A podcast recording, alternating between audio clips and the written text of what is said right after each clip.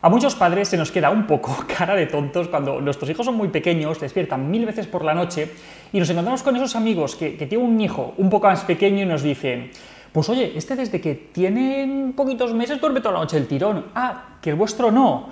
Y entonces cuando nos vamos a una esquina a llorar un rato. Bromas aparte, hay mucha variabilidad entre los niños. Además, el sueño cambia mucho durante los primeros años para ir pareciéndose poco a poco al sueño que tendrán los adultos. Pero hasta llegar a esas 8 o 10 horas del tirón y sin siestas, hay que recorrer un camino que es un poco largo y puede durar algunos años. Hoy vamos a verlo.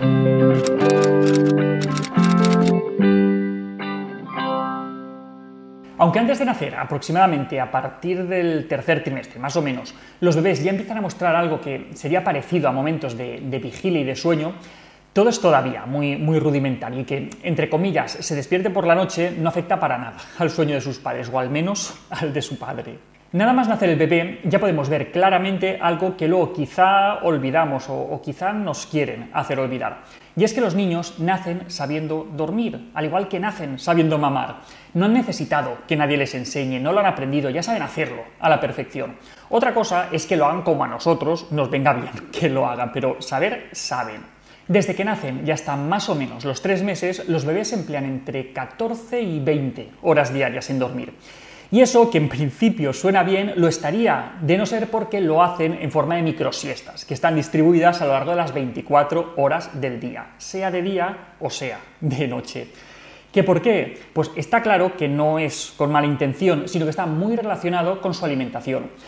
Pero esto, que parece una obviedad, cuando estamos muy cansados, a las 4 de la madrugada, después de noches y noches sin dormir, pues se nos puede olvidar. Así es que tenedlo en cuenta, no lo hace con mala intención.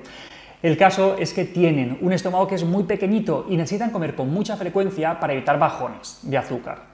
Algo importante es que, a diferencia de los adultos, los bebés de estas edades, entre 0 y 3 meses, entran directamente en la fase REM del sueño. Es una fase del sueño en la que cuesta mucho despertarse. Por eso, cuando se duermen, apenas les afecta el ruido a su alrededor.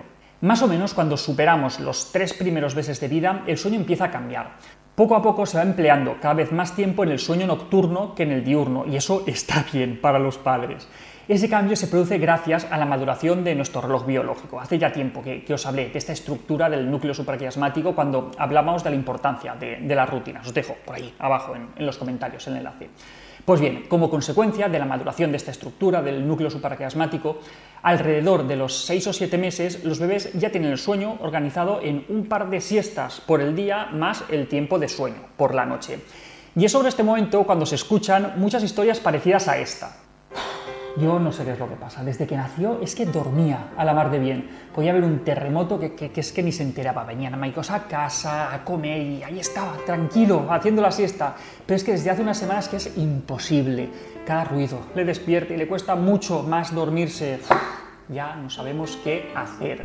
¿Que por qué pasa esto? Antes os decía que el bebé, hasta los tres meses más o menos, entraba directamente en sueño REM. Y eso significaba que pasaba de la vigilia a un estado del sueño en el que es muy complicado despertarse. Pues ahora esto ha cambiado. Y una consecuencia será que si hace poquito que se ha dormido, cualquier ligero ruido le podrá despertar. Muchos padres hablan durante esta época del fenómeno de la cuna de pinchos, pues que nada más dejar al bebé en la cuna que, que se pone a llorar automáticamente. Tampoco es raro que los bebés en, estas edades se despierten incluso más que antes, y eso angustia un montón a los padres hasta que por fin entienden que forma parte del desarrollo normal del sueño. Por lo tanto, si tenéis un bebé entre 4 y 7 meses, más o menos, y veis que duerme peor que antes, tranquilos, es normal, se le pasará de verdad, tener confianza. A partir de los 8 meses se empiezan a estabilizar los patrones de sueño. Ya están todas las fases adquiridas, las cuatro de sueño lento más el sueño REM.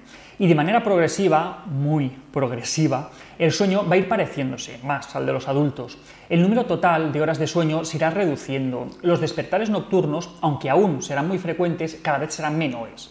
En este periodo, la mayoría de niños abandonan una de las siestas diurnas para al final acabar distribuyendo el suelo tan solo en una siesta por el día más el sueño por la noche.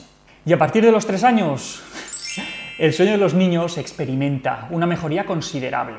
Disminuyen de manera notable los despertares nocturnos y alrededor de los tres o cuatro años desaparecerá la siesta diurna, quedando ya reducido el sueño solamente a la noche.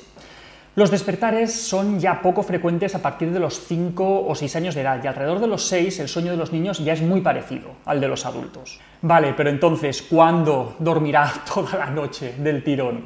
Pues lo dicho, hay mucha variabilidad, unos niños antes y otros después, pero muchos empezarán a despertarse menos a partir del año y a partir de los 3 años cada vez serán más noches las que harán sin despertarse aunque, lo que os he dicho antes, hasta los 5 o 6 años aún son normales algunos de esos despertares nocturnos. Y hasta aquí, otra píldora de psicología. Espero que os haya gustado. Si es así, no os olvidéis de compartirlo, darle al like y suscribiros al canal de Píldoras de Psicología en YouTube. Allí encontraréis muchos más vídeos sobre estos temas y muchos más vídeos, artículos y consejos en la página web albertosoler.es. Y a partir del 17 de octubre encontraréis en las librerías nuestro libro Hijos y Padres Felices, una guía para disfrutar de la crianza. Esperamos que os guste. La semana que viene, más. Un saludo.